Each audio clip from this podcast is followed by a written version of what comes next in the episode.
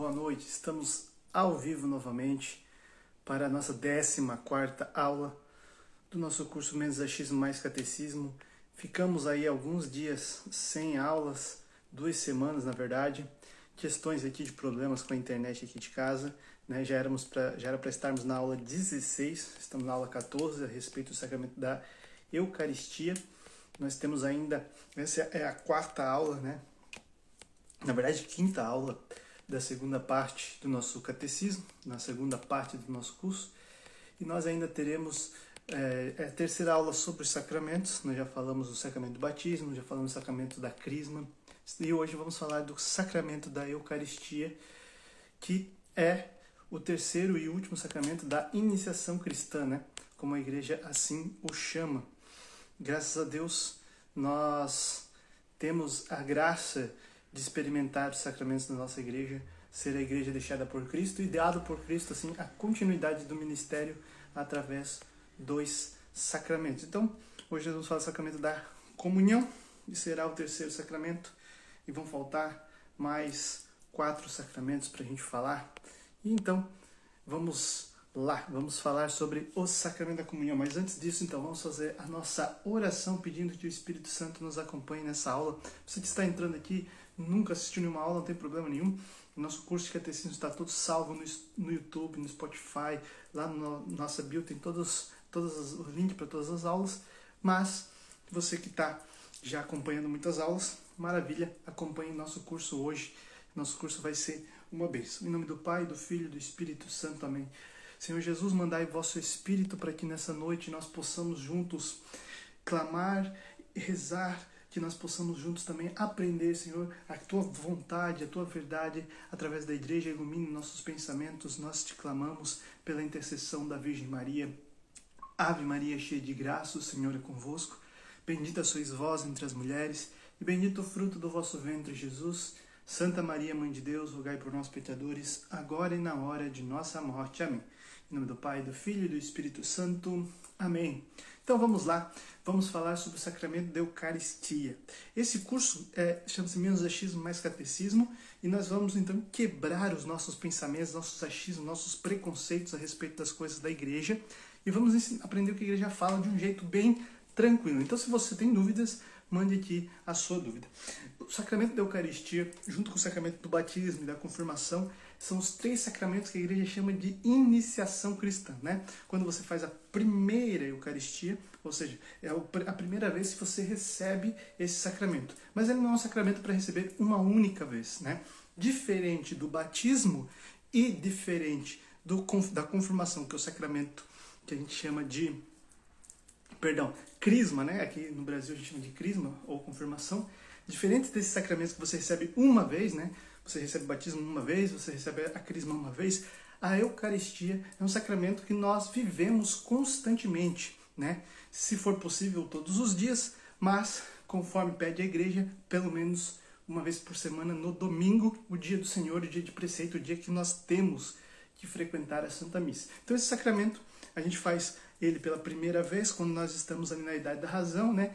Quando nós terminamos a, o que a gente faz aqui, a gente faz uma catequese, né? Aqui no Ocidente, eu digo assim, a igreja latina, a gente prepara a criança quando ela está finalizando aquela idade ainda das dúvidas, começando a idade da razão, a partir dos 7, 8, 9 anos. Tem lugares que é um pouco mais tarde, tem lugares que é um pouco mais cedo. Então prepara-se a criança através de dois anos de catequese. Infelizmente não é das melhores, mas se prepara a criança para estar ciente do que ela vai receber, né? Infelizmente hoje as crianças elas têm uma infância um pouco mais longa, então elas acabam na idade de receber a, a, a comunhão ainda não estão completamente preparadas, né? Como a gente via antigamente santos como São Tarcísio, santos como o próprio Beato Carlo Acutis, que quis receber a comunhão já bem novinho, ele já tinha noção do tamanho daquilo, né, que ele estava experimentando. Também São Domingos Sábios, que morreu com 12 anos, né? Então eram pessoas, crianças ainda, jovens, mas que tinham essa noção do que era a fé, experimentar a graça de Deus, a igreja, a comunhão. Infelizmente hoje assim, nem os adultos nem as crianças estão entendendo o que está acontecendo ali no altar, o sacrifício perfeito. Então, a gente faz essa preparação, que é a catequese, e a criança recebe a primeira comunhão. Em outras é, outros ritos, né, a gente chama, que são que é a igreja oriental, normalmente eles dão a, a, comunhão junto com o batismo, né, e tudo confirmação dão tudo de uma vez só, né. Então a gente acredita que a criança tem que saber o que ela está fazendo para receber a comunhão, por ser igreja latina, a igreja do, do Oriente, desculpa, do Ocidente, ela dá a comunhão para a criança quando ela está ali já na idade da razão, faz uma catequese, se prepara e tem toda uma missa bonitinha para receber a primeira comunhão. Por isso é chamado de sacramento da iniciação. Ali você se inicia na fé, né? E torna-te participante do sacrifício de Cristo. A Eucaristia a gente chama também de comunhão, ele nos torna comuns, em comunhão, nos traz comum união com Jesus. Isso é sensacional. Imagina que você está é, unido a Cristo, unido a Cristo, através desse sacramento. Você se une, você se coliga com Cristo. E também com toda a igreja e com todos, toda a igreja, não só na terra, mas também no céu. É como se cada Eucaristia comungada fosse um imã que puxasse todos para estar ligados em um corpo só, em um só lugar. Isso chama-se a comunhão. Isso é maravilhoso. Então participamos do sacrifício de Cristo. Cristo se oferta no altar da, da missa e nós comungamos o Cristo, participamos da comunhão, participamos da ceia, da, do sacrifício de Cristo. E isso é fantástico. Né? A Santa Ceia, Jesus na Santa Ceia, ele fala, né, fazei isso em memória de mim. E ele simboliza primeiro o que vai acontecer depois com ele. Então, na Santa Ceia, ele está vivendo ali uma ceia judaica, né? A ceia judaica da Páscoa. Então, Jesus está ali, ele comunga, é, desculpa, perdão, ele come do pão, ele come do vinho e ele bebe do cálice do vinho. E tem mais um cálice, que é o cálice da consumação, que Jesus não toma ali na ceia, mas que ele bebe, né, que é o cálice do sacrifício de Cristo. Então ele completa a ceia no seu sacrifício. Mas a ceia, a última ceia, ela representa todo o sacrifício que ele vai fazer. É o meu corpo que será entregue por vós para a remissão dos pecados. É o meu sangue, o sangue da nova e eterna aliança, que será derramado por vós para a remissão dos pecados. Fazei isto. Depois ele vai dizer em memória de mim.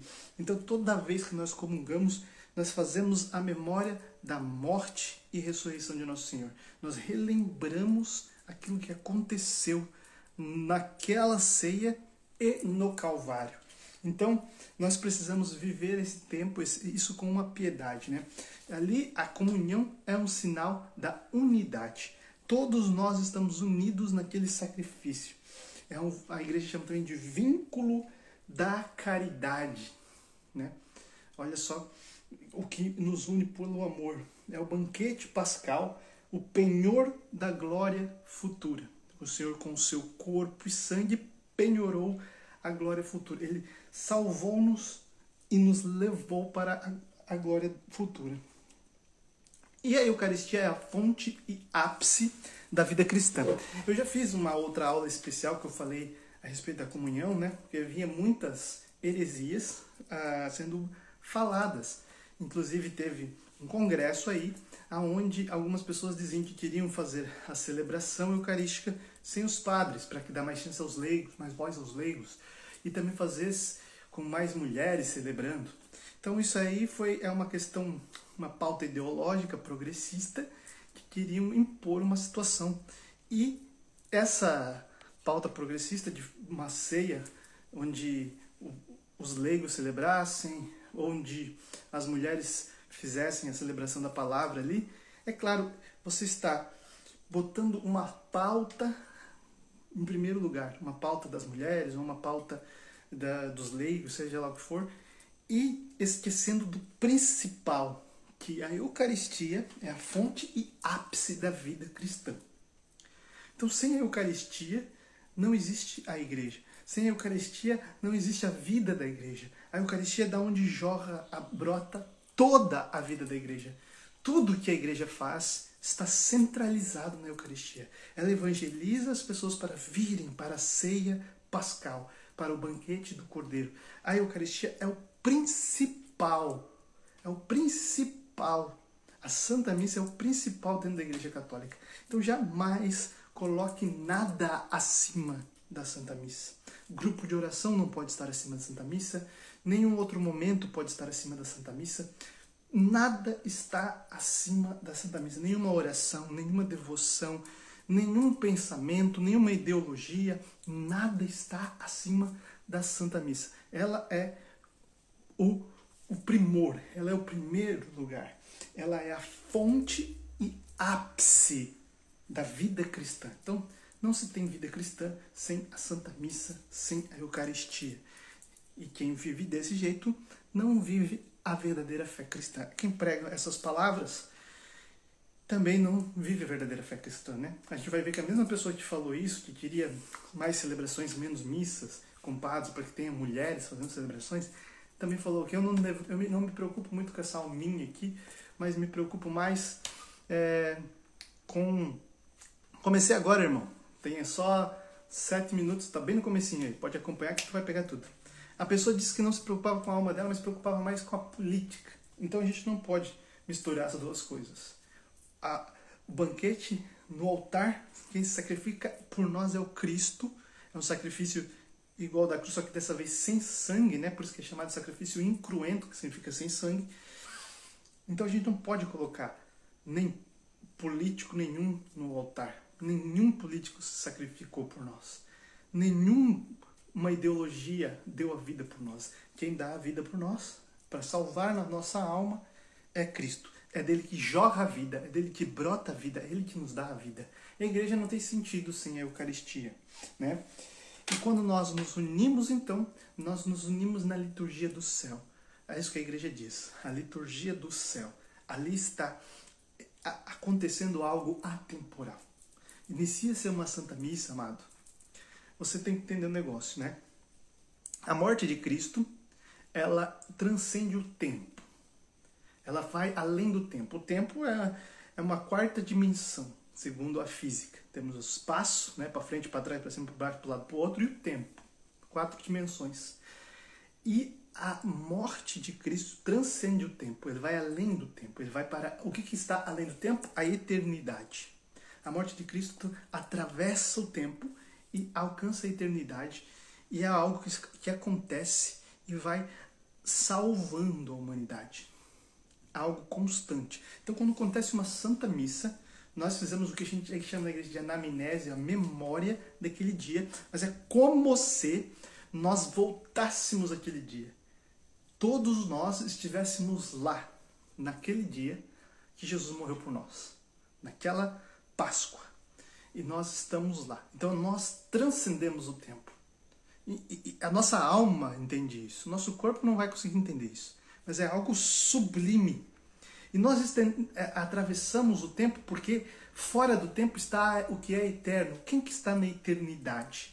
Quem está na eternidade é aquilo que a gente chama de a igreja triunfante, que são os que já estão salvos, os santos, os anjos, Deus, Pai, Filho e Espírito Santo, Trindade que estão na eternidade, estão fora do tempo, estão fora do tempo, estão junto de Deus.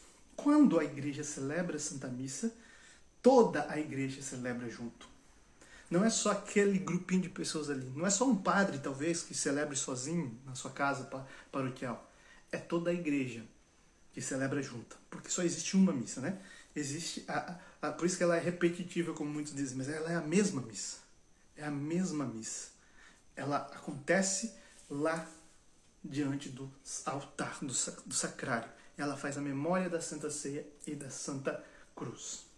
Então, ela expande para a eternidade porque o céu participa dessa mesma missa. Deus Pai, Filho, o Filho vem e oferece o seu corpo. O Espírito Santo desce sobre as oferendas quando o padre faz a imposição das mãos. Aquilo que a gente chama de epíclese.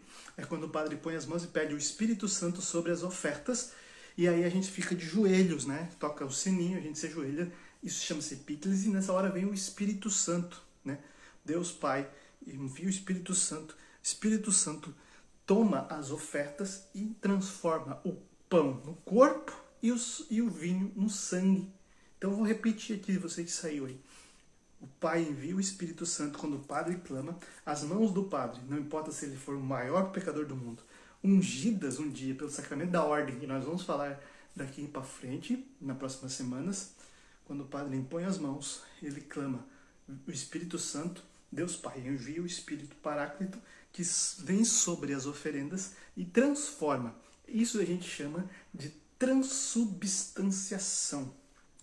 Que então o pão vira o corpo e o vinho vira o sangue de Jesus. A partir do momento que acontece essa epíclise. Transubstanciação significa que transforma-se a substância, né? Continua sendo tendo gosto e tendo formato que tinha antes, mas a substância não é mais a mesma.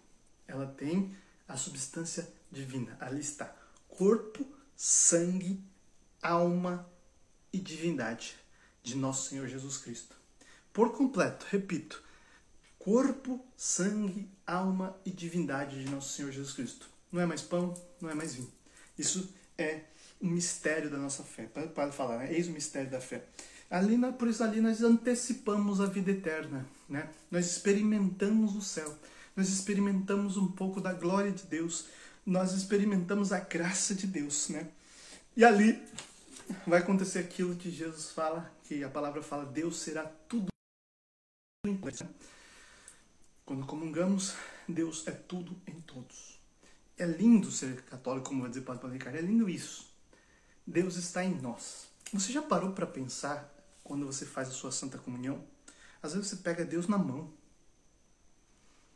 E às vezes você come, coloca na boca e sobra partículas. Aquela partícula é Deus inteiro. Aquele pedacinho que sobra na mão é Cristo, corpo, alma e divindade. É Deus por completo. Então ali, né, se você vê que fica, você come também aquele restinho que sobrou na mão. Porque ali está Cristo. Por isso que normalmente a gente recebe na boca por causa desse zelo. Caraca, é Deus que está aqui. Eu não sou digno de recebê-lo. Por isso, a gente vai falar mais para frente, né? Por que você tem que estar preparado para receber. A igreja dá vários nomes para o sacramento. A gente chama de Eucaristia, né? Ah, que significa em grego ação de graças, mas essa oração eucari, eucaristém e eulogen são orações de graças que os judeus davam. Então, os judeus, se você assiste a série The Chosen, você vai perceber isso. Os judeus, em cada momento do dia, eles faziam uma oração. Eu te dou graça, Senhor, porque eu acordei. Eu te dou graça, Senhor, Deus, Criador do universo, por esse vinho, fruto da videira. Eu te dou graça, Senhor, Deus, Criador do universo, por esse pão, fruto né, do trigo plantado pelo homem. Então, eu vos dou graça, Senhor, por esse alimento. Vos... Todos os judeus davam graças. Né? E essa palavra ação de graças em grego é eucaristen, e a gente chama então de Eucaristia. Então os judeus davam, pediam uma bênção sobre as obras, pediam uma bênção sobre a criação, a bênção sobre as redenções, a santificação, e tudo isso, e as bênçãos sobre as refeições, tudo isso era ação de graças que eles davam. Então a igreja manteve, né, através dos apóstolos, os apóstolos eram judeus, eles conheciam bem essas esses ritos e eles mantinham esses ritos porque Jesus na Páscoa vai dizer, né, tomou o pão, deu graças e o partiu, né? Pegou o pão, eucaristia, ou seja, deu graças, o partiu e deu aos seus discípulos, tomai todos e comei, este é o meu corpo. Então Jesus deu graças quando ele ofereceu o seu corpo, né? E assim também o Padre dá graças. Ele repete isso: tomou em suas mãos, deu graças, partiu e deu aos seus discípulos. Também dá graças, porque no momento existe do ofertório, então que a gente está cantando, colocando dinheiro, fazendo algumas coisas, o Padre pega o pão e diz: Senhor, dou, vos dou graças por este pão, fruto do trabalho humano, que se tornará, né? E eu vos dou graça por esse vinho, fruto do da videira, que também se tornará o teu sangue. Então o padre também dá essa, faz essa ação de graças. Nós somos convidados também a fazer a nossa ação de graças na, na nossa vida, claro, em todos os momentos, mas na Santa Missa principalmente. Então a gente sempre vai uh, muito na questão do pedir, mas a missa é dar graças. Então a gente vai entrar mais nisso, né? Então, a gente também chama de ceia do Senhor ou fração do pão. O que é a fração? A palavra fração, né, a matemática, é a questão da, da divisão, né? Quatro, um, um quarto é um pedaço de quatro, isso é uma fração, né? Então, é o dividir, o partilhar. Então, aqui, isso significa a fração do pão, o partir do pão. Isso a gente vai ver no Novo Testamento diversas vezes e depois até vou citar para vocês ali no Atos 20, vai falar sobre no primeiro dia da semana partes estavam reunidos para a fração do pão, que também a gente chama até hoje assim, né? A Santa Missa, a fração do pão, ou a ceia do Senhor, né? Pois a Santa Missa é a ceia do Senhor. Os outros olham para a Santa Missa, né, as outras igrejas, os protestantes principalmente, e não entendem o que está acontecendo, porque para eles uma reunião religiosa, por causa do protestantismo, tornou-se algo diferente do que ela sempre foi em todo, todos os tempos. Em todos os tempos, uma reunião religiosa eram para duas coisas: para dar, fazer sacrifícios e para estudar, né, aquilo que era a religião. Então vamos lá, os, os maometanos também fazem lá a sua forma de rito. Os judeus tinha o templo, o templo era o lugar de sacrifício, no templo tinha um altar, o altar era incensado, né? É, o altar onde colocava-se o sacrifício, o sacerdote era esse que oferecia o sacrifício, então esse rito, esses nomes, essas formas continuam na igreja. E tinha, além do altar, que ficava dentro do templo, onde se oferecia sacrifícios, porque acreditava-se que ali no templo estava a Arca da Aliança, né? E ali na Arca da Aliança estava a presença de Deus, então ali eu deveria oferecer um sacrifício a Deus. E também os judeus tinham as é, sinagogas. A sinagoga, né? Tinha o templo lá em Jerusalém e tinha as sinagogas. As sinagogas, então, era o lugar onde os judeus se reuniam para ouvir a palavra. Então, uma pessoa fazia a leitura da palavra, né? E tinha todo, também todo um ritual para fazer essa leitura da palavra. Depois se sentavam-se e alguém que lia a palavra fazia essa interpretação, né? Essa parte de falar da palavra, o que a gente chama de pregação, né? Então, eles já tinham isso. O que, que a Igreja Católica tem de diferente? Todo o lugar, todas as igrejas, traz o templo, ou seja, a casa de Deus, a presença de Deus, traz o altar, o local do sacrifício e traz também a mesa da palavra.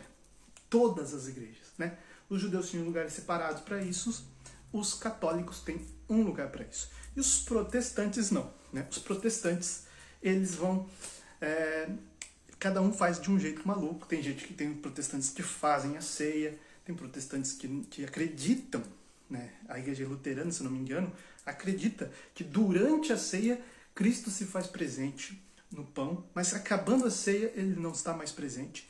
Então, existem várias crenças diferentes, mas a maioria das pessoas acredita que vão lá para somente sentar e ouvir que aquele que está lá na frente vai falar comigo? E a, a, essa, essa pensa, esse pensamento não está 100% correto. Então parece até que o padre está atrás de uma mesa na qual ele está é, como se o altar fosse um ambanda onde ele proclama e ele está falando conosco, mas ele está falando com Deus. Ele está ali em persona Christi fazendo o sacrifício, ofertando o sacrifício para Deus em nome de todo toda a assembleia. Por isso que antigamente o padre ficava de costas, né? A assembleia ficava atrás, o padre na frente, como se a assembleia entregasse para o padre e o padre tinha a autoridade, então, de sacerdote, de fazer a oferta. E a oferta era o próprio Cristo no altar.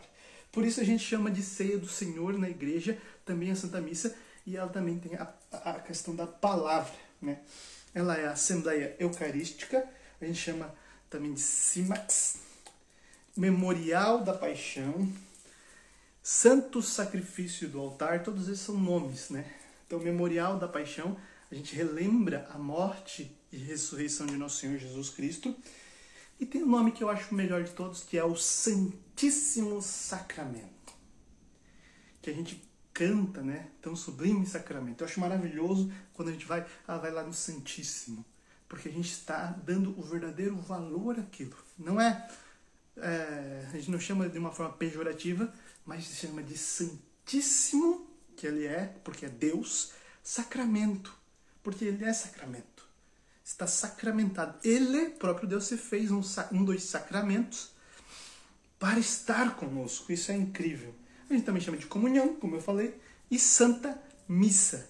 Missa tem a questão de significar o banquete e também a questão de significar a missão, né? Então tem esses dois sentidos. Missa também significa banquete, onde estamos no banquete do Cordeiro, como eu tinha falado antes, e também tem esse sentido de missão, né? Então vamos lá.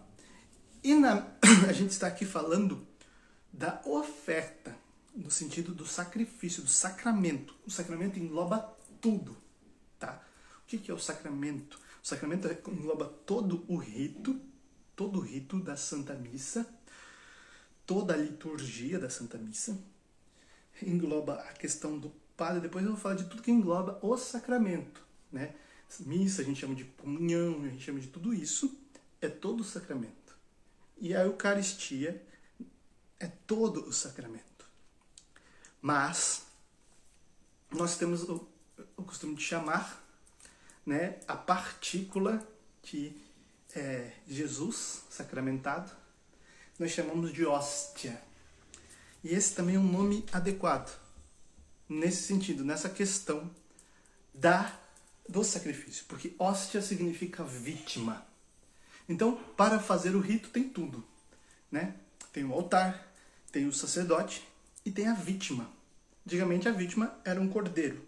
Se matava-se o cordeiro, né? no judaísmo matava-se o cordeiro, o cordeiro era a vítima. Por isso, eis o cordeiro de Deus que tira o pecado do mundo. Cristo agora é a vítima. O que é a vítima? É a oferta. É aquilo que estamos ofertando a Deus Pai para nos redimir. Porque Cristo assim o fez, ofertou-se para nos redimir. Então a missa é o memorial da paixão de Cristo. Então a missa não é um lugar para eu ir como um espetáculo, um show, um local para eu ir com, com iluminação, como lá na Onda Dura, por exemplo, cheio de luzes e coisa arada. A missa não é um lugar para é, apresentação teatral, para porque a missa é a memória, memória não só de simbolo, simbológica, simbólica, né? não é só um teatro. A missa é uma memória real do sacrifício da oferta de Cristo, que se fez vítima, que se fez cordeiro e morreu na cruz para nos salvar. Então é uma recordação disso. É isso que é Santa Missa, né? Então vamos lá. Então a hóstia é a vítima. A hóstia é o pão e o vinho. O pão e o vinho é a oferta. Nós oferecemos o pão e vinho. O vinho se transforma na hóstia quando ele se consagra, na vítima. A gente tem o costume de dizer hóstia consagrada, mas se é consagrada é hóstia, senão é só pão. Né? Então, pão vira hóstia. Hóstia é vítima, é aquele que vai ser ofertado, sacrificado por nós. Né? Então a gente chama de hóstia o pão e o vinho, que se tornou corpo, sangue, alma e divindade de nosso Senhor Jesus Cristo. Agora vamos falar sobre o pão e o vinho, né? Deixa eu ler aqui para vocês o pão e o vinho. Lá, o pão e o vinho ele já é apresentado para nós lá no Gênesis como uma oferta, tá? Melquisedeque era um rei e a palavra vai dizer em Gênesis capítulo 14, versículo 18. Gênesis 14, 18. Melquisedeque, rei de Salém e sacerdote do Deus Altíssimo, mandou trazer pão e vinho. Abençoou Abraão, dizendo: Bendito seja Abraão pelo Deus Altíssimo que criou sobre a terra. Bendito seja Deus Altíssimo que entregou os teus inimigos em tuas mãos. E Abraão deu-lhe o dízimo de tudo. Vou repetir para vocês então. Gênesis 14, 18.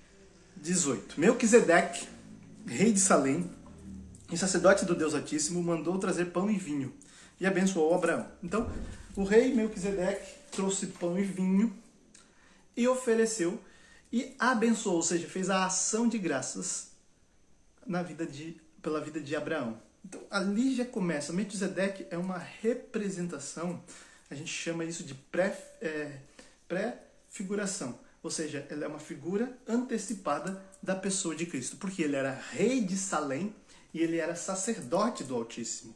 E nessa, ele, como encontrar-se Abraão, ele deu graças, fez uma ação de graças e ofereceu o pão e o vinho. Então, ali o pão e o vinho aparecem pela primeira vez lá no Gênesis. E Melquisedeque é rei de Salém. Salém vai se significa perfeição, né? E Salém, lá na frente, vai mudar o seu nome para Jerusalém. E Salém é perfeição e Eru é cidade. Então, a cidade da perfeição. Cidade dos perfeitos, vamos dizer assim. Então, Jerusalém significa isso, né? A gente sabe que Jerusalém está em guerra e Jerusalém é a cidade perfeita. Jerusalém é uma cidade que está até hoje, existe até hoje, mas ela é uma pré-figuração da igreja. Então, Jerusalém é pré-figura da igreja. Ela é uma representação da igreja.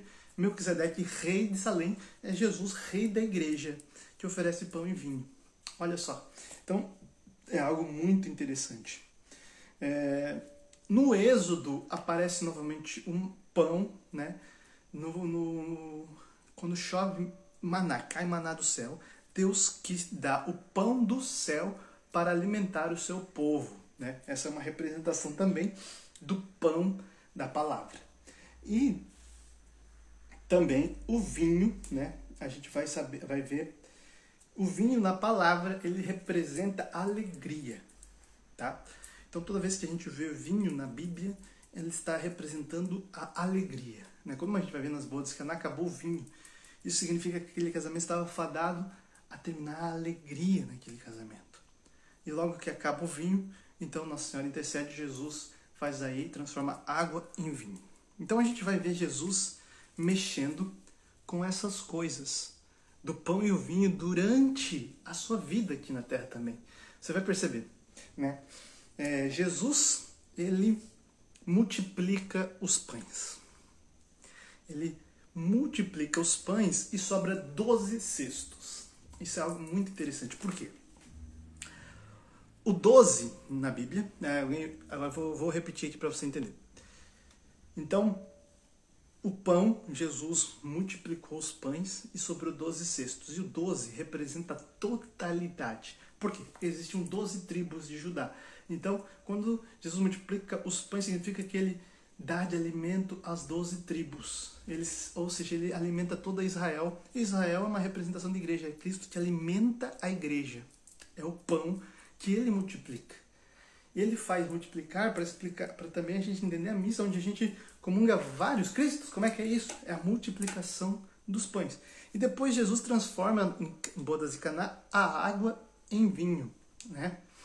E também vai mostrar que o Senhor multiplica o vinho. Não tinha, não tinha vinho e tem vinho para sobrar para sete dias de festa, alegria. Veja só, tudo isso é uma representação Jesus está demonstrando, através dos seus milagres, que também teve uma necessidade, aquilo que ele faria depois. Jesus caminha sobre as águas, mostrando que ele pode ter poder sobre o seu corpo e sobre a natureza. Ele multiplica os pães, mostrando que tem poder sobre a matéria. Então ele poderia transformar o seu corpo, que ele tem poder sobre o seu corpo, em pão que ele transforma. Então ele tem esse poder. Então quando Jesus vai mais uma vez falar do pão, ele fala claramente na palavra: O meu corpo é verdadeiramente comida e o meu sangue é verdadeiramente bebida. Então, só haverá vida em vós se você comer do meu corpo e beber do meu sangue. Aquele que não comer do meu corpo e não beber do meu sangue não terá a vida. E aí muitas pessoas começaram a virar as costas e dizer que aquela palavra de Jesus era dura, né? Quando a gente vai falar que Jesus falava palavras duras, muitas vezes a gente esquece que o que o Senhor está falando é da Eucaristia, é do sacrifício do altar. Então o Senhor diz isso. E muitos vão embora e Pedro, Jesus pergunta para Pedro, não vai embora também. Pedro diz: Aonde iremos nós? Só tu tens palavra de vida. Então a Eucaristia e a cruz para os outros é loucura, mas para nós é palavra de vida. Olha que bênção, né? Nós temos que sempre lembrar disso. Então vamos lá. Então falei sobre o pão e o vinho. E vamos lembrar da Santa Ceia, a instituição desse sacramento. Todos os sacramentos foram instituídos por Jesus, todos os sete. Na Santa Ceia, Jesus institui dois sacramentos. O sacramento da ordem para os apóstolos, fazer isto em memória de mim, e da Eucaristia, né? Este é o meu corpo, este é o meu sangue, que ele já vinha falando disso antes, né? E os apóstolos entenderam depois em Pentecostes. Eles receberam o Espírito Santo e compreenderam Jesus e puderam dar continuidade né, à ceia pascal, é, à ceia, à, à comunhão, à Eucaristia. Esses dois sacramentos que Jesus institui na Santa Ceia. A palavra começa dizendo que, tendo amado os seus, amou-os até o fim. Né? E o fim não significa o fim aqui da vida de Jesus terrena, quando acaba ali o evangelho, não. O fim é o fim. Ou seja, o fim dos tempos. Ele amou todos até o fim. E por isso ele quis continuar conosco. Então ele ordenou os apóstolos, porque o trabalho não poderia ter, ser terminado. Não estava terminado. Estava começado. Né? Os apóstolos e a igreja são a continuação da obra de Cristo. Os apóstolos, Paulo vai entender isso, vai dizer que então nós somos o corpo, Cristo é a cabeça. Então, Cristo continua na terra através da Santa Igreja. E ele não só continua na terra vivo através da Santa Igreja, da ação da Igreja, das palavras da Igreja, mas ele continua vivo na terra através da Eucaristia. Então, isso tudo é maravilhoso. Cristo deu sentido então para a Páscoa judaica. Os judeus viviam a Páscoa por vivem até hoje por obediência a Deus que pede a Moisés que faça aquelas, aquele rito. Mas os judeus é, viviam isso por um sentido que eles não, não conseguem entender na vinda de Cristo, na vida de Cristo como Messias, que é, responde, vamos dizer assim, completa tudo que acontece na, na, no tempo judaico, né? O tempo do povo de Deus, o tempo de Israel, o tempo anterior do tempo da igreja. Então vamos lá, para você entender. A Páscoa judaica começa enquanto o povo ainda está no Egito. Moisés é mandado por Deus até o Egito, lembra? Deus manda Moisés, Moisés chega no Egito e fala: Olha, liberta o povo de Deus. Deus pede para libertar o povo. O reino da bola, Moisés volta, pede de novo e dá suas provas, né? É, que ele está ali a mão de Deus, né? O seu bastão vira uma cobra e tudo mais. E o faraó não acredita, acha que é truque. Então Deus manda a, acontece algumas pragas no Egito, né? Gafanhotos, começa a dar doenças, moscas, o rio Nilo é, vira sangue. Então começa a ter prejuízo o povo do Egito. E o rei já está se incomodando, mas está com o coração endurecido porque não quer liberar o povo. Porém, então vem a última praga. E Deus vai dizer para os para o Moisés e para todo o povo judeu para que eles preparassem um cabrito ou um cordeiro né, de um ano de idade. Na noite da Páscoa, matasse esse cordeiro né? E se a família fosse muito pequena, então se juntasse duas ou três famílias para comer aquele cordeiro. Pegasse o sangue do cordeiro e passasse o sangue do cordeiro nas portas, o sangue daquele cordeiro. Então as famílias tinham que comer todo o cordeiro e os homens tinham que comer é, com os rins cingidos, ou seja, né, com, com a sua manta, com a sua cinta e com a, com a sua vara na mão, né, o seu cajado. Tá entendendo? E comer o cordeiro. O cordeiro estava ali. E também comer os pães, pães ázimos e ervas amargas. Pães ázimos é o que a gente chama de hóstia hoje. É o que a gente chama de, do pão da Eucaristia, que são pães sem fermento. Então comia os pães ázimos, as ervas amargas, junto com o cordeiro. E depois dormiram. E aí veio a noite o anjo da morte, o anjo do Senhor, e todos os primogênitos do Egito de ser humano, de animal, não importa, todos os primogênitos foram, morreram, apagou-se, morreu.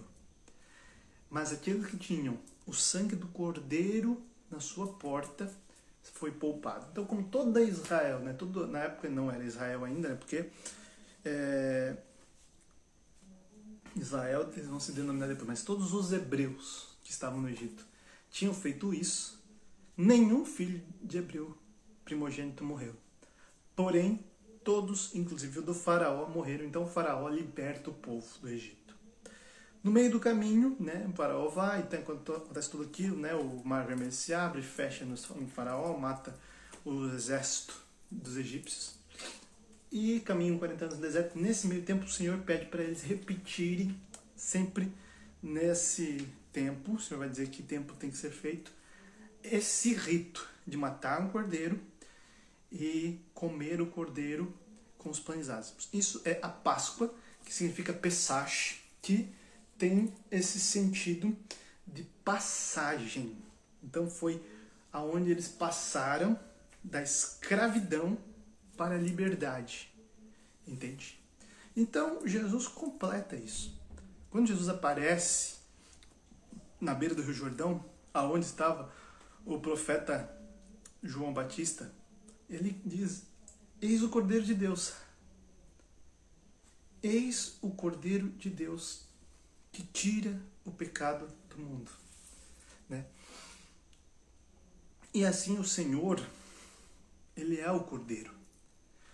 Que ele é um Cordeiro que morre e o seu sangue salva. E acontece essa Páscoa, que é a passagem da morte para a vida. Mas não da morte somente de Cristo, da ressurreição de Cristo, que ele morre, vive ressuscita na Páscoa mas é a passagem da nossa morte, da nossa condenação à morte eterna para uma, uma chance de vida eterna que dá-se do lado aberto de Jesus da cruz, que nasce de Cristo que morre. Ele é o Cordeiro que jorra sangue para salvar a nós, e nós então passamos de condenados, de escravos, para libertos. Olha que lindo. E os judeus não entendem isso. Então a Páscoa judaica tem o sentido somente da libertação do Egito, um sentido humano, né? A libertação do Egito, no sentido social, político, algo que aconteceu. E eles sempre esperam ainda que o Messias venha nesse, trabalhar nesse sentido social, político. Mas o Messias, ele vem para salvar, né? O ungido Messias, ou Cristo, que tem o mesmo significado, ele nos salva do pecado, da morte eterna de Adão e Eva, nos salva do inferno, nos leva para o céu. É o sangue de Cristo. Então, a, a missa é a celebração perfeita da Páscoa. Então, a Páscoa nós celebramos todos os domingos na Santa Missa. E todos os dias, na verdade. Mas no domingo, por isso a gente chama o primeiro dia, o dia do Senhor, Dominum Dei, domingo. O dia do Dominus, o dia do Senhor. Porque é o dia que o Senhor fez a passagem da morte para a vida e fez com que nós possamos passar da morte para a vida, de escravo para liberto. E ele faz fazer isso em memória de mim. Então, lá no Atos capítulo 2 e no Atos capítulo 20, são dois momentos no Novo Testamento onde a gente ouve falar, então, do primeiro dia da semana, estavam reunidos para partir do pão. Então, os apóstolos já se reuniam no domingo, não só os apóstolos, mas a a igreja na época, né? A gente fala os apóstolos porque a gente está lendo Atos dos Apóstolos, mas é a igreja. Então, não só na, em Jerusalém, mas em todas as igrejas da época, né? Foram sendo criadas novas igrejas e essas também, todas elas, no primeiro dia da semana, que na época não se chamava o domingo, mas se chamava é, o primeiro dia da semana, né? Então, depois que foi sendo chamado na era cristã de Dominus Dei, em latim que é Dominus, que é o dia do Senhor, né? Muito bem. É... E a gente vai chamar de missa lá para frente. Lá no século II, tinha o imperador Justino. Era imperador de Roma, tudo ali era tomado por Roma, que era o império.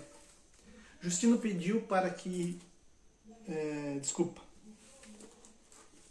Não é São Justino. Vou ler para vocês aqui. Ó. Vou ler de novo aí para vocês, tá? No século II, o testemunho de São Justino Mártir sobre as grandes linhas desenroladas da celebração eucarística.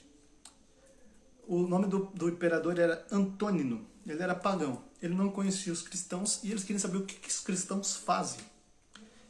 O que, que é o cristianismo, né? Então Justino, ele escreveu para o imperador, isso no século II, o que os cristãos fazem. Então você presta atenção, século II. Então os protestantes, outras pessoas vão dizer que a nossa igreja nasceu no século III, que foi Constantino, lá em Roma, que é, criou a igreja católica e obrigou todos os cristãos a serem católicos. E disse que ela era uma igreja cristã. Não, isso é mentira. Já existiram muitos papas, desde Pedro até lá no século III, quase século IV, é, onde Constantino, no século III na verdade, né, era o imperador e que a igreja, a fé da igreja foi então permitida. Mas São São Justino, ele viveu no século II. Isso é nos, entre o ano 100 e ano 200. Então é bem no primórdio do cristianismo. Então João tinha morrido há pouco tempo, o último apóstolo. Então é no começo do cristianismo. E ele vai escrever para o imperador o imperador, era Antônio, para explicar para ele o que os cristãos fazem. Presta atenção, presta atenção, que incrível o que é que São Justino escreve, está no Catecismo. No dia do sol, porque eles também chamavam os dias da semana, os romanos, pelos, pelos astros, dia do sol, dia da lua, dia de Saturno. E nos Estados Unidos, na língua inglesa, ainda é assim, né? O dia do sol é o Sunday, que é domingo. Então, no dia do sol, como é chamado, Reúnem-se no mesmo lugar os habitantes, quer das cidades, quer dos campos. Leem-se, na medida em que o tempo o permite, ora os comentários dos apóstolos, ou seja, ora os livros dos apóstolos, as cartas, ora os escritos dos profetas, ou seja, às vezes o Antigo Testamento. Depois, quando o leitor terminou, o que preside toma a palavra, o que preside é o padre, o sacerdote, para aconselhar e exortar a imitação de tão sublimes ensinamentos. Então, depois de ler a palavra, tem a homilia. A seguir, nos colocamos todos de pé e elevamos nossas preces. Não é igual a missa, né? A, gente, a missa, depois que o padre faz a homilia, a gente fica de pé e eleva nossas preces. É, por nós mesmos e por todos os outros, onde quer que estejam, a fim de sermos de fato justos por nossa vida e por nossas ações e fiéis aos mandamentos para assim obtermos a salvação eterna. Então tá bom. Quando as orações terminaram, nós saudamos uns aos outros com um beijo. Então já existia também ali o quero te dar a paz do meu Senhor. Logo depois que se rezam, então se, se rezavam fazendo suas preces, mas eu acredito que lá na igreja primórdia ainda não existia definida uma liturgia. Então era um pouco mais carismático. Então eles rezavam, cada um, talvez não fosse alguém lá na frente ler preces, mas rezavam-se pelas preces, Senhor, faça isso. Rezávamos e depois nos abraçávamos, dávamos a paz, o beijo, o beijo santo no irmão, né? Naquela época não tinha essa maldade que a gente tem hoje, de que o beijo é isso, aquilo. O beijo é, era essa declaração né, para o outro de que eu quero o seu bem. Né? E o beijo, claro, é um beijo decente, né? É, honesto. Em seguida, levava-se aquele que preside, leva-se aquele que preside aos irmãos um pão e um cálice de água e de vinho misturados, exatamente como é na missa hoje, né? Ele os toma, hoje quem leva para o padre é o coroinha, né? ou o acólito.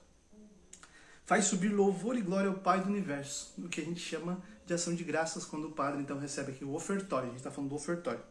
No nome do Filho e do Espírito Santo, e rende graças em grego Eucharistian, que significa ação de graças. Então ele pega o pão e faz a Eucaristia, faz a ação de graças. Longemente pelo fato de termos sido julgados dignos desse dom. Terminadas as orações e as ações de graças, todo o povo presente aclama dizendo Amém. Depois de o presidente ter feito a ação de graças e o povo ter respondido, os que entre nós se chamam diáconos distribuem a todos os que estão presentes pão, vinho e água eucaristizados. E levam também aos ausentes. Então, os que chamavam-se diáconos, eles distribuíam o, o pão. E o vinho misturado com água, que a gente tem ali, eucaristizado, ou seja, depois de ter dado graças, ou seja, de ter sido transformado no corpo e sangue de Cristo. E também levava aos ausentes, quem estava doente, quem estava idoso, que não tinha condição de estar lá. É linda a igreja do século II, estou falando da igreja do século II. Então, para aqueles que vão dizer que, uma, que as pessoas acham que a gente vai na missa, e a missa foi inventada ano passado. A missa foi. Os protestantes acreditam que a gente inventou a missa lá agora, há pouco tempo. Então eu acabei de ler para vocês aqui uma descrição de São Justino Mártir do século II, dizendo que a missa começa com as leituras, do, dos Atos dos Apóstolos, ora, isso no século II. Para você ter uma ideia, no século II, o cânon bíblico não tinha sido definido. Então essas leituras eram dos apóstolos, muitas vezes eram é, cartas que os apóstolos tinham enviado às igrejas, escritos dos apóstolos, e também leituras das profecias antigas. Então o padre fazia homilia, depois todos faziam suas orações de preces, depois então se saudavam com um beijo, depois se fazia o ofertório do pão e vinho, se distribuía. E claro, a missa era bem mais curtinha, bem mais simples, provavelmente as orações não eram tão, tão, tão inteiras, tão é, complexas como são as de hoje, não tinham tantas orações, mas ela era a missa de hoje, no século II, gente. Então, se alguém vier com papinho, que é a igreja que inventou isso, católicos que se deu. No século II, é entre os anos 100 e ano 200. No ano 101 ao ano 200. O apóstolo João morreu no ano 90. Então ele está pertinho dos apóstolos. O apóstolo João foi o último apóstolo a morrer. Então essa igreja de São Justino Marte, eles são a primeira geração depois dos apóstolos. É a primeira geração de cristãos que não tinham os apóstolos mais, mas que seguiam os apóstolos. Isso é a Igreja Católica. Se você vê, então, a nossa Santa Missa, ela vai ser falada lá no Atos 2, no Atos 20, mas também falada aqui. Paulo também fala em algumas cartas algumas coisas a respeito disso, né? Muito bem. Então, a liturgia ela é celebrada em duas, em duas, dividida em duas partes, a nossa Santa Missa, igual era lá hoje. Também temos a liturgia da palavra e temos a liturgia eucarística, né? São duas liturgias, mas em um só culto. É um só culto. É um só uma só missa, é um um só rito, mas tem dois momentos. Duas mesas para que a gente possa alimentarmos. Então são duas mesas: a mesa da palavra e a mesa da Eucaristia. A igreja entende que as duas mesas têm a mesma dignidade, por isso elas não estão uma mais alta que a outra, não está uma acima da outra. Não está o altar mais alto, né? o altar não está num, num degrau mais alto do que o ambão. Às vezes o ambão é mais alto por causa que a pessoa tem que ler ali, né? Mas a questão do chão, ele está na mesma altura, porque ele tem a mesma dignidade. Antigamente ainda se tinha mais um ambão do lado, né? Para fazer as comentários e tudo mais, mas graças a Deus tiraram esse ambão do lado, botaram um comentário lá pro cantinho, porque não tem nada a ver. No que a gente chama de presbitério, que é onde acontece tudo, todo rito, é ali no presbitério, por isso o é o presbítero, né? É, tem o altar do sacrifício, tem os elementos auxiliares, que tem uma mesa, que eu não vou lembrar o nome agora, se alguém souber, fala aí, que aonde ficam os paramentos litúrgicos é, para não atrapalhar ali o altar, e tem a cadeira, que acho que é a sídia, né, do padre, aonde ele está ali para que aconteça a liturgia da palavra, e tem o ambão da palavra, a mesa da liturgia da palavra. Então a gente está ali experimentando dois banquetes. E o que está sendo servido nos dois banquetes é o Cristo, a palavra, é a credência. Muito obrigado. Esse é o nome da, da mesa auxiliar ali, onde ficam os paramentos litúrgicos, que vão ser utilizados durante, então, é, vem para o altar durante o momento da oferta, do ofertório, que a gente viu aqui, é levado até o presidente a, o sangue misturado com água e o pão então ele faz a Eucaristia ao som de graças. Que maravilha! Então começa a, a Santa Missa. A Santa Missa, num, num todo, ela é uma reunião. Para nós, nós entendemos como uma nossa reunião. Né? Tem a, a, tem a possibilidade de ser feita a Santa Missa sem a reunião, mas ali a missa, é a reunião sempre foi do povo. O povo se reúne em volta do altar. Então tem o presidente, aquele que vai presidir a Santa Missa, que a gente que é o padre, o sacerdote. Então já falei muito sobre isso, né? Por que, que tem padre, sacerdote e presbítero? Tem todas essas denominações. Então, sacerdote na hora da missa ele faz o sacrifício. Padre ele é aquele que ensina, o pai, né? Também pastor. Mas pastor os evangélicos tomaram para eles lá. Então, a primeira coisa que acontece antes da liturgia da palavra, dentro da liturgia da palavra, é a gente pedir perdão. Então, tem o perdão, o momento do perdão. Dentro da Santa Missa, a Santa Missa bem vivida, ela apaga os pecados veniais. Tá? Os pecados mortais somente com o sacramento da confissão. Os pecados veniais são apagados na Santa Missa e a Santa Missa nos previne dos mortais. Então, assim, Deus vem quando é bem vivida, não só de corpo presente, né? Mas bem vivida. A missa é ela vem a graça de Deus sobre nós, quando a gente está bem vivendo ela, ela nos apaga os pecados veniais e ela nos previne também dos futuros veniais e dos futuros mortais. Ela nos dá uma graça. Nós crescemos em graça nem que seja um pouquinho, mas crescemos na graça de Deus. E esse crescer em graça nos, nos acende lá dentro da nossa alma aquilo que recebemos no sacramento do batismo, lembra que eu tinha falado antes?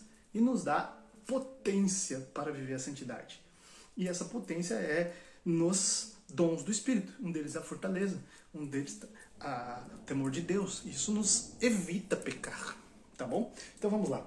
Depois então da liturgia da palavra, é, tem a primeira leitura, o salmo e o evangelho, e no domingo tem mais uma leitura. Né? São, essa é a liturgia da palavra. E tem a homilia. Tem missas que não é obrigatória a homilia, mas é maravilhosa a questão que tem a homilia. Né? Então o padre faz a homilia. Encerrando essa homilia, então temos as preces igual lá na antiga igreja que eu li para vocês. Quem tem o catecismo, gente, pega aí na sua casa aí e lê isso aqui que é maravilhoso. Número. É, vou ver que eu, que eu, se eu tirei da página aqui agora, né? Mas lá no catecismo vai falar isso. Eu acho que eu marquei aqui. Eu já tinha marcado. Vai falar como foi, era uma missa no século II. Então lá já tem a questão das preces, depois das preces, o ofertório. Na, na missa de domingo a gente reza a profissão de fé, né? Então, sobre a profissão de fé, nós temos 10 aulas sobre a profissão de fé, que é o nosso que a gente chama de creio. O nome correto é profissão de fé, né? Creio é só a primeira palavra. E ela é sim, ela é um nome bom porque explica tudo que a gente crê, né? Ou a gente chama do latim credo, né, também. Mas é o nosso creio. A gente reza normalmente o creio simplificado, né? Creio em Deus Pai Todo-Poderoso, que é da terra, em Jesus Cristo. Não, a gente não reza o creio Constantino, sendo constantinopolitano, que é o maior, que vai, vai detalhar cada mais partes da nossa fé. E aí, às vezes, algum padre ou outro puxa um creio desse, mas normalmente é o creio simplificado na Santa Missa. Depois as preces, depois vem o ofertório. E o ofertório é a Eucaristia, é a ação de graças. É triste que a gente está nesse momento colocando dinheiro numa caixinha, né? E é tão bonito. Lá em Joinville, veio um missionário e ensinou para todos nós. No momento que se você quer botar dinheiro, oferecer, é o seu dom, né? Você trabalhou. Então, ali está ali a oferta do povo, né? Que se transformou no pão e no vinho, e o padre oferta né? E dá graças a Deus pelo pão, dá graças a Deus pelo vinho, faz essa ação de graças. Mas lá em Joinville a gente aprendeu assim que nós temos que sair do nosso lugar, ir até o altar. Não só colocar lá na caixinha, que eu esqueci o nome, mas a Ana, se estiver na live, vai me ajudar, o nome da caixinha que se põe o dinheiro.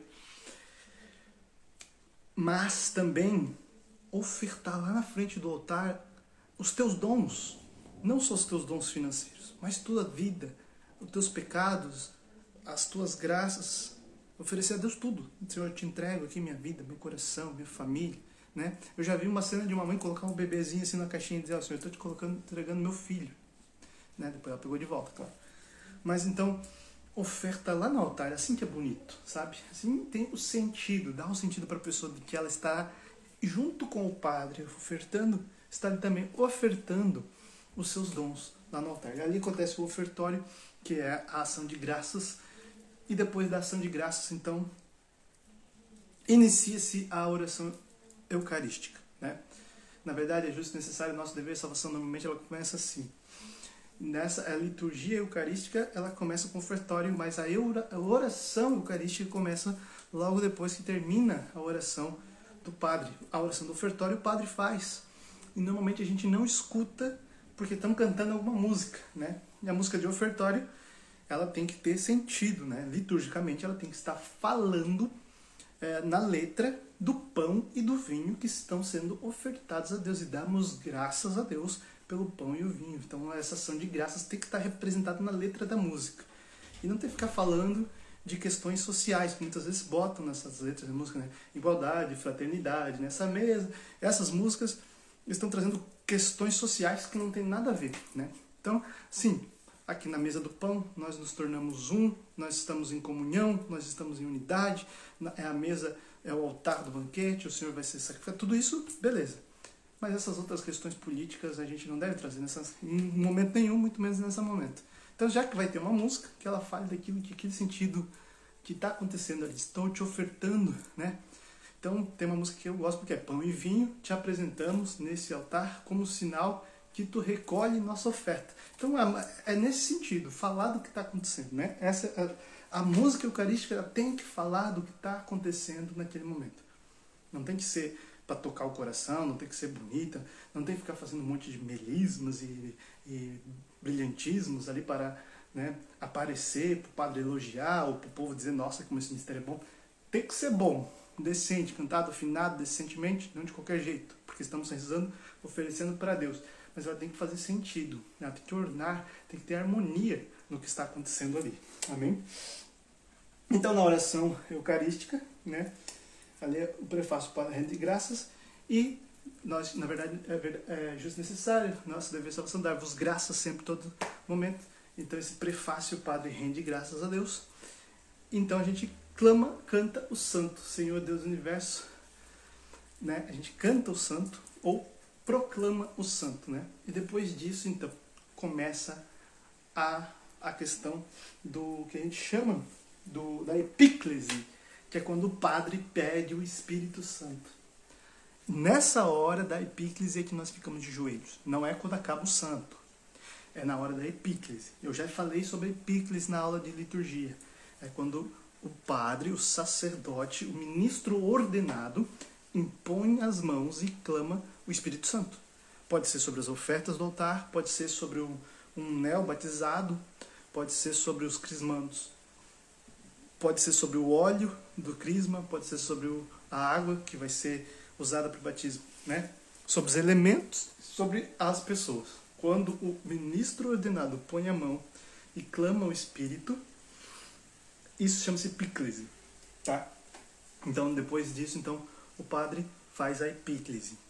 E quando ele faz a epíclise, né, acontece a transubstanciação, o grande milagre. A gente ofereceu o pão, a gente rezou pelo pão, a gente preparou o altar e agora na epíclise a gente pede que Deus Pai mande o Espírito Santo para transformar um pedaço de pão no Deus Filho e um pedaço de sangue no sangue de Deus Filho. Para saciar o povo, para unir o povo, que está todos eles eucaristizados com Deus. Olha que lindo que é a nossa fé, gente. É incrível isso. Então ali a gente faz esse momento de epíclise, depois o padre faz a anamnese, lembra que eu já falei disso, né? Que é a memória da Santa Ceia. Então, ele levanta o corpo e faz a memória. Isso, naquela ceia derradeira, tomou o corpo em suas mãos, deu graça, partiu e deu seus discípulos. É a anamnese, né? É a questão da memória daquilo que já, daquele fato. Depois, diante do Santíssimo Sacramento já sacramentado, presente no altar. Né? Muitas pessoas já ficam de pé, e... mas não tem problema. Né? Proclamamos, Senhor, a vossa morte e é, anunciando, Senhor, a nossa morte, proclamamos a vossa ressurreição. Tudo bem ficar de pé, mas tem que ficar de pé. Se você vai ficar de pé, você tem que continuar em é, com seu coração de joelhos. Você tem que estar entendendo que está ali no altar Jesus Cristo sacramentado se oferecendo. E diante de Jesus sacramentado, então, o melhor seria ficar de joelhos até o final da oração eucarística, porque ali está Jesus sendo ofertado no altar do sacrifício. Por isso, temos o costume de ficar de joelhos em alguns lugares, né, principalmente no Brasil inteiro quase. Se levanta logo depois, é proclamando Senhor a vossa morte, anunciamos Senhor a vossa morte, proclamamos a vossa ressurreição. Enfim, Nesse momento, então, o padre, representando toda a igreja, né, ele reza com as mãos levantadas as intercessões. Então, reza pela igreja, reza pelos mortos, reza-se é, por todo o povo reunido, todo o povo de Deus, reza-se por pelo Papa, pelo Bispo. Ali faz todas as intercessões, né? Naquele momento. Nesse momento, está rezando com o Padre toda a igreja, no céu, na terra e no purgatório. E nós rezamos junto com o purgatório. Por isso é muito bom lembrar das almas do purgatório na Santa Missa e é muito bom rezarmos na hora que nós, o Padre fala, os nossos entes queridos, né, lembrar os nomes das pessoas que nós perdemos, que foram né, para a eternidade. Lembrar. Então, eu rezo para meu avô, rezo pelo pai dos meus amigos que faleceram, rezo por amigos que faleceram, traz o nome deles, porque nesse momento, se eles estiverem no purgatório, eles vão estar bebendo da graça daquela Santa Missa. Né? Ali nós estamos colocando eles no altar junto, oferecendo a vida deles, né? a alma deles que está lá, talvez no purgatório. E caso eles estejam no céu, essas graças vão para outras almas do purgatório. O purgatório está participando ali daquela Santa Missa. O céu está participando e nós na terra estamos participando. Então, por isso é a comunhão de toda a igreja ao redor daquele altar. É, e ali, depois disso, então,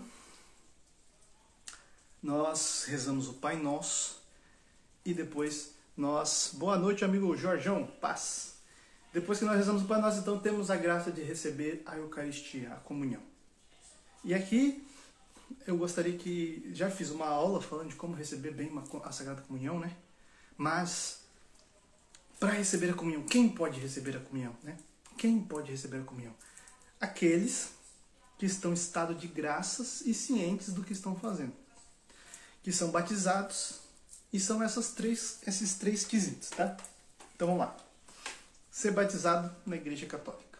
Não batizado na Igreja Católica, não batizado vale. Ter, estar ciente do que está fazendo, né? Ter, estar consciente ali Entende? Que estou indo receber o corpo sangue de Cristo. Por isso eu tenho que ter uma catequese, um preparo.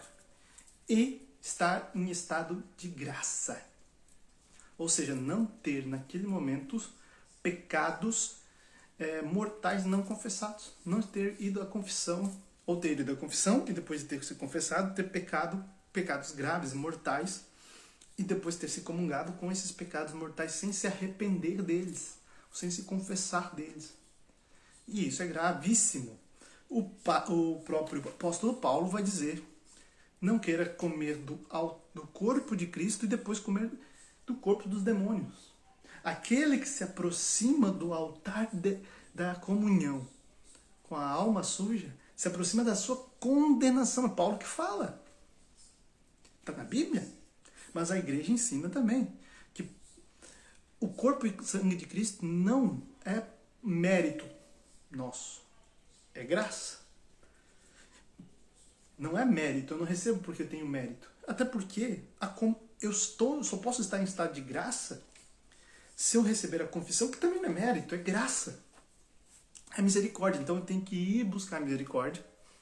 E porque Deus é misericordioso, me dá a graça de ser purificado dos meus pecados, então eu posso receber em estado de graça. Não é mérito meu, que mérito eu tive? Ir até a comunhão, parabéns. Que, ir até a confissão, confessar. Isso não é mérito. Né? Isso aí é seu dever de católico. E outra, você está recebendo algo mais sagrado que existe. Imagine então, vamos dar um exemplo. Vai vir na sua casa um rei, você tem que dar um quarto para o rei dormir e você vai botar o rei dormir no porão aonde você não limpou, está cheio de teia de aranha, sujo em qualquer lugar? Não. O rei vai vir para habitar no melhor lugar possível. Você vai comprar uma cama se for possível, você vai hum, pintar a parede se for possível, você vai fazer o melhor possível, você vai contratar um buffet para servir o rei, você vai fazer o melhor. É o rei. Imagine então o rei do universo, o Senhor do Senhor, Deus Todo-Poderoso, que é tão grande de tanto te amar se faz tão pequeno, um pedaço de pão, para habitar na sua alma, para fazer você estar em comum união com Ele. Você tem que preparar esse lugar aí, meu filho. Não jogar Cristo num ambiente sujo, em qualquer lugar. Cristo precisa entrar num coração preparado, ciente, confessado, arrependido. Sabe que você não tem mérito Aquela música, não comungo porque mereço. Disse eu sei, meu Senhor, comungo, pois preciso de ti. Então não é por. Essa música não está dizendo assim, você. Ah, eu preciso de Deus, por isso eu vou comungar, porque daí Deus vai me dar a graça de eu conseguir me arrepender. Não. O Espírito Santo que te dá a graça de se arrepender. O Espírito Santo precede a Eucaristia. Precede. Só vai à Eucaristia quem está cheio do Espírito Santo e desejo de receber Jesus. Nenhuma boca proclama que Jesus é o Senhor, senão pela ação do Espírito Santo vai dizer a palavra. Então você vai à Eucaristia ciente de que é Jesus por graça que o Espírito está agindo em você. É o Espírito Santo que te faz entender que ali está Cristo. É o Espírito Santo que transforma o pão em Cristo. Então não vem com esse papo, né? Não comungo porque mereço. Disse você, não deturpe a letra da música. Você não comunga porque merece. Você não merece nada. Imagine se alguém vai merecer. Pensa comigo, Alguém merece, neste mundo inteiro, em toda a história da humanidade, alguém ter tanto mérito para receber Jesus no seu coração, para receber Jesus, para Deus Todo-Poderoso habitar nele. Ninguém tem, ninguém merece.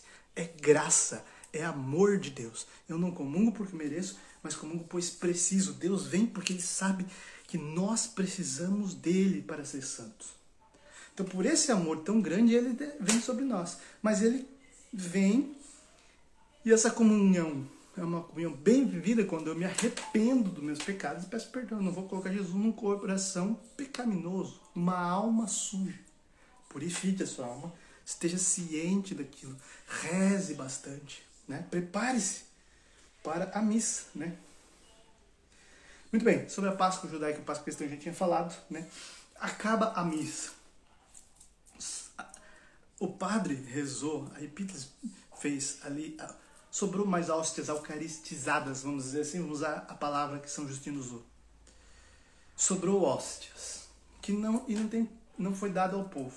São Justino vai dizer que, a, que o, o pão e o vinho, né, eucaristizados, é dado ao povo pelos diáconos, e o que sobrava, então, era levado aos ausentes.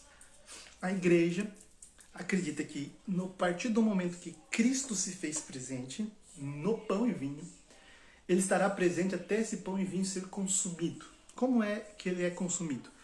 Quando eu como ele, então ele se digere dentro do meu corpo, né, corre pelas minhas veias até ele ser diluído, ou ele ser diluído na água. E quando ele é diluído, então não tem mais a presença de Cristo. Amém?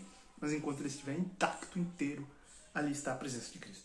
Outras igrejas acreditam até na presença de Cristo na oferta ali, no pão. Mas só durante a ceia. Quando acaba a ceia, volta a ser pão na cabeça deles. A igreja acredita que, uma vez pedido que o Espírito transforme o pão e o vinho em corpo, sangue, alma e divindade de Cristo, vai ser até ser diluído, ou em mim ou na água.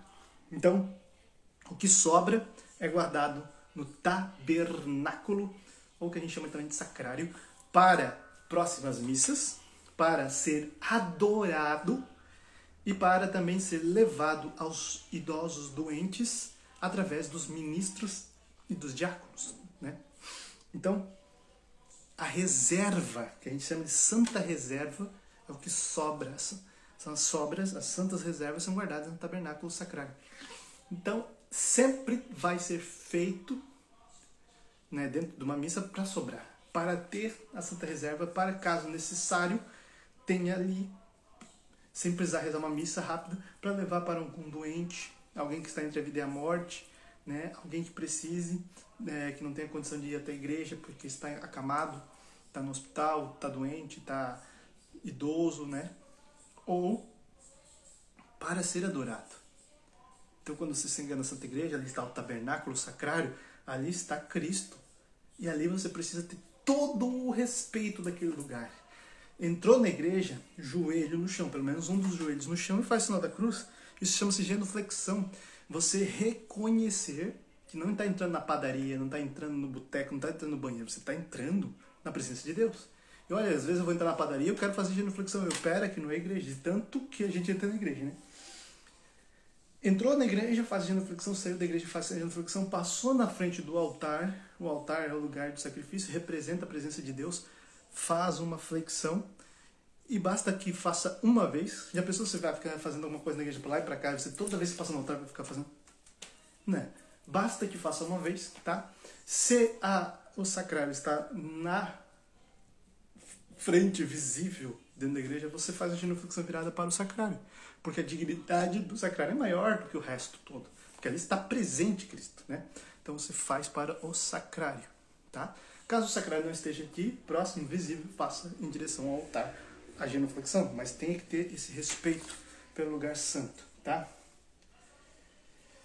Então vamos falar dessa questão aí. O sacrário, a missa é sacrifício da cruz, banquete e sagrado da comunhão. O altar é o sacrifício e mesa do Senhor, símbolo do Cristo, vítima oferecida. É...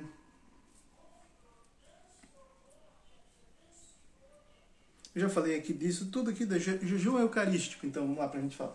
Tinha falado de pô, tudo que estava aqui na frente que eu tinha preparado, eu acabei falando antes. Mas a igreja pedia antigamente que se fizesse antes da missa um jejum de algumas horas, né? E esse jejum foi diminuindo conforme o tempo fosse passando, de 5 horas para 3, e agora, hoje, a igreja pede que seja feito um jejum de uma hora, um jejum eucarístico, né? Para que a igreja entenda que se você for comer uma hora antes, não bata uma feijoada, né? Uma hora antes da, da Eucaristia, mas coma algo leve para que durante a comunhão, quando você receber Cristo, não se misture com um monte de comida, mas tenha um respeito, né? Então esse jejum, e também não só por isso, mas pela questão do, do jejum eucarístico, né? De você fazer um jejum para receber a Eucaristia, né? Uma questão a outra. Mas hoje a igreja pede algo a respeito de uma hora. Então não é algo tão complicado. Se você for uma missa comum que dura uma hora, normalmente você vai chegar meia hora antes da missa começar, tá? Então se você vai chegar meia hora antes da missa começar, até a comunhão vai demorar uma hora. Então não é tão complicado de você lembrar. Quando você for comer, é, antes da missa, dê pelo menos né, um, uns 50 minutos antes da missa começar, uns 40 minutos antes da missa começar. Não deixe para ficar muito próximo da missa a hora de comer, tá? Outra coisa a respeito da missa é o vestir-se, né? Vamos falar do básico. Você vai para um, num júri, você vai num, num juiz, num julgamento, sei lá, você vai usar roupas sociais. Você vai usar roupas decentes porque ali é um júri. Você vai diante, é, num casamento, por exemplo, que é, claro, é uma, um sacramento. Mas até os protestantes, até os pagãos, até quem não está nem aí, vai bem vestido para um casamento. Porque a ocasião pede que você se porte decentemente, né? Claro, tem gente que não se porta, mas certo seria se portar decentemente. Então, sim, existem roupas para cada ocasião. Claro que o católico ele precisa usar roupas decentes em todos os lugares. Mas, infelizmente, a gente precisa dizer isso. Né? Vista-se com respeito ao santo sacrifício. Né? Não vai lá de bermuda, de chinelo, de camisa de time. Não entre de boné na igreja. Né? Vista-se conforme a ocasião. Você está entrando no lugar mais sagrado que existe. Você está na presença do Rei, diante do trono do Senhor. Você está ali, diante da cruz do Calvário. Tenha respeito por este lugar, por este ambiente. Vista-se conforme, né? Então a igreja pede. A, igreja recomenda, né? Que a gente participe da missa sempre que possível. Né? Tô em casa terça-feira, tô fazendo nada, mas tá tendo missa na igreja. Eu tenho condição de ir. Se eu não for por preguiça, vou ter que repensar aí quais são as minhas prioridades. Né? Estou cansado, vou dar uma descansada. Ou quero ficar em casa vendo TV. Agora, a que a igreja nos pede como mandamento da igreja é a missa aos domingos e mandamento do Senhor, né? Terceiro mandamento, é guardar domingos e festas de guarda. Ou seja, então, frequentar a Santa Missa. Isso é participar da Santa Missa. Participar da lembrança da Páscoa no dia da Páscoa, que é o domingo, dia do Senhor. No domingo. E todas as festas de guarda. Então, cada país tem ali as festas de preceitos, dias de solenidade. Festas de preceito são dias que nós temos que, normalmente são festas marianas ou o dia de Corpus Christi, alguns outros momentos que são é, a, a, a, Páscoa, né, o mesmo próprio dia da Páscoa, que são preceito. Mas a maioria dentro do Brasil é jogada para o domingo. Então, para que ninguém, ninguém falte, né, nos tempos atuais, tem esse problema das pessoas trabalharem o dia inteiro e ter, estudarem e não ter como ir e até não ter celebração durante a semana. Então, a igreja entende e ajuda o povo botando as, as solenidades e dias de preceito no domingo. Mas isso aí todo ano a gente tem que ir lá olhar o calendário, ver quais são os dias de preceito, tá? Também tem primeiro dia do ano, tem dia 8 de dezembro, que é nosso dia, são dogmas marianos, tem questões assim que, mas às vezes a igreja joga pro domingo, né? A gente também tem a dúvida a respeito da comunhão em duas espécies ou uma espécie só, né? É, por que, que a gente não comunga o pão e o vinho? Agora imagine só, uma comunidade com 700 pessoas, todas elas comungar pão e vinho. Haja vinho, haja pão, é muito gasto, é muita dificuldade para fazer isso e também é, tem problemas de higiene, problemas de que toda pessoa vai pegar, né? Existe ali uma forma certa para fazer, mas é complicado. Então, a igreja entende que um, né, uma espécie só, que é corpo, é suficiente porque todo o corpo já tem sangue, né? O corpo tem sangue. Então, se você recebe o corpo de Cristo, você recebe o corpo completo, alma, corpo, sangue, alma e divindade no corpo, tá? Mas também pode ser feita. Tem pessoas que têm intolerância a glúten, né? Então elas recebem o vinho, né? Elas têm que avisar a igreja, a igreja traz somente o vinho, ela comunga do vinho e está recebendo a comunhão, tá bom?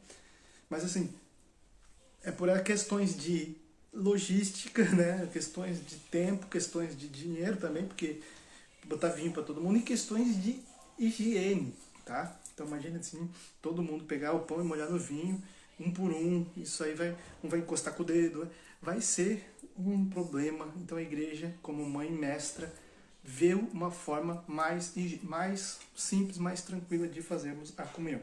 Os protestantes tomam um copinho assim o vinho, tem um copinho, pega um pãozinho e um copinho e toma, né? Mas eles não têm, não dão a dignidade para aquilo de sangue do Senhor. Nós acreditamos que é o sangue do Senhor, então nós vamos tomar num copinho, tá bom? Frutos da comunhão, para a gente encerrar essa aula, na nossa aula.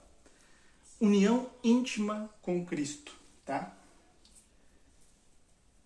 É, conserva, aumenta e renova. Hoje eu estou coçando o nariz, tá? A vida da graça batismal, tá? Liberta dos pecados veniais, como eu já tinha falado, e, e nos protege, nos previne dos pecados mortais. Fortalece o dom da caridade. Nos faz igreja, corpo, membro do corpo de Cristo. Né? Então, isso são alguns dos frutos da comunhão. União íntima com Cristo. É o que nós mais buscamos. Então, aonde nós vamos buscar essa união íntima com Cristo? Na comunhão. Nem que seja na receber a Eucaristia ou a visita ao Santo Sacramento, né? ao altar, ao, ao, ao tabernáculo, vamos dizer assim, né? ao sacrário. São João Bosco disse que se você quer poucas graças, vá poucas vezes ao sacrário. Mas se quer muitas, vá muitas vezes. Então, aqui vai nos trazer mais união, uma intimidade com Cristo. Quer intimidade com Cristo? Santa Missa, comunhão, né? Lá você vai ter a leitura da palavra, você vai se alimentar da palavra e se alimentar do próprio Cristo. Amém? Então, vai nos conservar, vai aumentar e reno, renovar a vida da graça batismal. Então, toda a, o que é a graça batismal? É a graça que recebemos no batismo. Quais são as graças que recebemos no batismo? Ah, recebemos a graça de sermos libertos do pecado. Cristo morre na cruz, jorra sangue e água, a água nos batiza.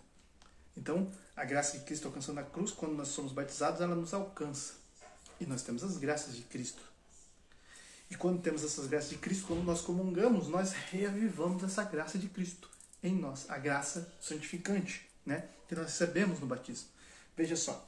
Então, como eu já tinha falado sobre libertar e fortalecer a caridade, né, a Santa Missa fortalece em nós o amor por Deus. Aumenta o amor por Deus, o amor pelo Senhor. Quanto mais eu me alimento de Cristo, mais eu amo, né? Mas eu aumento a minha capacidade de amá-lo. Então imagine que o amor seja uma água que você joga dentro de um copo. E o copo é o recipiente da sua alma, a capacidade que a sua alma tem de amar. Então, se você tem um copo de 200 ml, o Senhor vai encher esse copo de 200 ml, mas ele nunca vai ter mais de 200 ml, né? Se botar mais água vai derramar. Quanto mais você vai buscando o sacramento, o Senhor vai aumentando o copo. 200 ml para 400, então vai caber 400 ml, vai para 600, vai caber, vai para uma jarra de 1 litro, 2 litros, 200 litros, vai aumentando a sua capacidade de amar a graça de Deus em você, amém? Então, nos faz sermos igrejas. E para encerrar, os ministros, né? A gente sabe que nossa igreja nós temos hoje os ministros. A igreja ela é mãe mestra, ela sabe das necessidades. Claro, antigamente as comunidades eram pequenos rebanhos, né? Um povoadinho aqui, um povoadinho ali. Então, por exemplo, aqui na nossa igreja, nós temos é, um povoadinho pequeno aqui, né, de Medeiros. Então é duas linhazinhas de cadeira. O padre rapidamente consegue distribuir a Eucaristia para todos os fiéis, né? Então, aqui, normalmente a missa tem um ministro que ajuda o padre a preparar o altar e às vezes serve junto à Eucaristia, né, duas filhas, uma do lado de cá, uma de lá, um ministro, né? Imagina uma comunidade que nem lá de Joinville que tem 700 pessoas na missa. Até o padre dar a Eucaristia para todo mundo, ele vai ter que ficar pegando, voltando lá pegar outro cálice, pegar porque vai acabar, né? Então, a igreja convida leigos, a partir do Conselho Vaticano II, né? além dos diáconos, porque diáconos também é um ministro ordenado, então não vai ter muitos, para participar desse momento. Então eles são chamados de ministros extraordinários da Eucaristia, da comunhão. Depois, agora a igreja também dá outros nomes. Mas esses ministros extraordinários, ou seja, o que, que significa extraordinário? Né? Que é além daquilo que precisa. Ou seja, se for necessário, numa necessidade, então ordena-se, se, não se ordena, né, mas se é, torna ministro.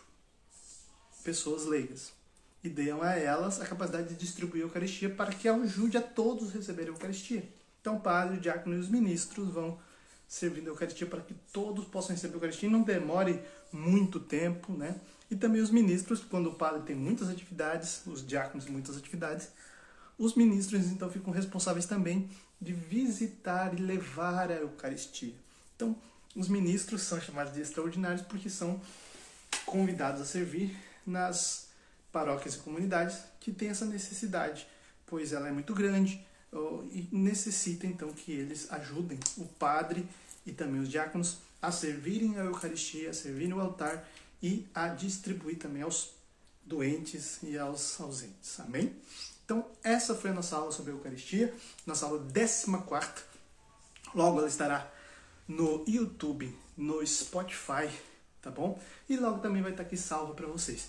Então, é, semana que vem, quarta-feira, 19h30, não perde, né? Já se programa, já esteja preparado para estar aqui comigo às 19h30 para a nossa 15 aula do nosso curso Menos Achismo Mais Catecismo.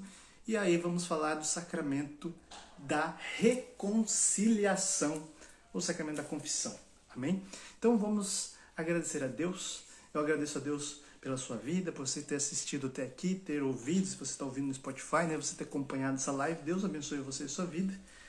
Amanhã é dia de Nossa Senhora Aparecida, vá à Santa Missa, né? Biba dessa graça agora também conhecendo um pouco mais, entendendo um pouco mais do sacramento da Eucaristia, vá à missa, honre Nossa Senhora padroeira do nosso Brasil, reze pelo Brasil, reze também para que Nossa Senhora cuide das vítimas das guerras e de todos os males deste mundo, para que Nossa Senhora seja aquela que diminui aí a desgraça desse mundo, porque ela é cheia de graça. Amém? Vamos rezar então por tudo isso. Ave Maria, cheia de graça, o Senhor é convosco. Bendita sois vós entre as mulheres, e bendito o fruto do vosso ventre, Jesus. Santa Maria, Mãe de Deus, rogai por nós pecadores, agora e na hora de nossa morte. Amém. Muito obrigado pela sua companhia. Fique em paz, que o Senhor vos acompanhe. Em nome do Pai, do Filho e do Espírito Santo. Amém.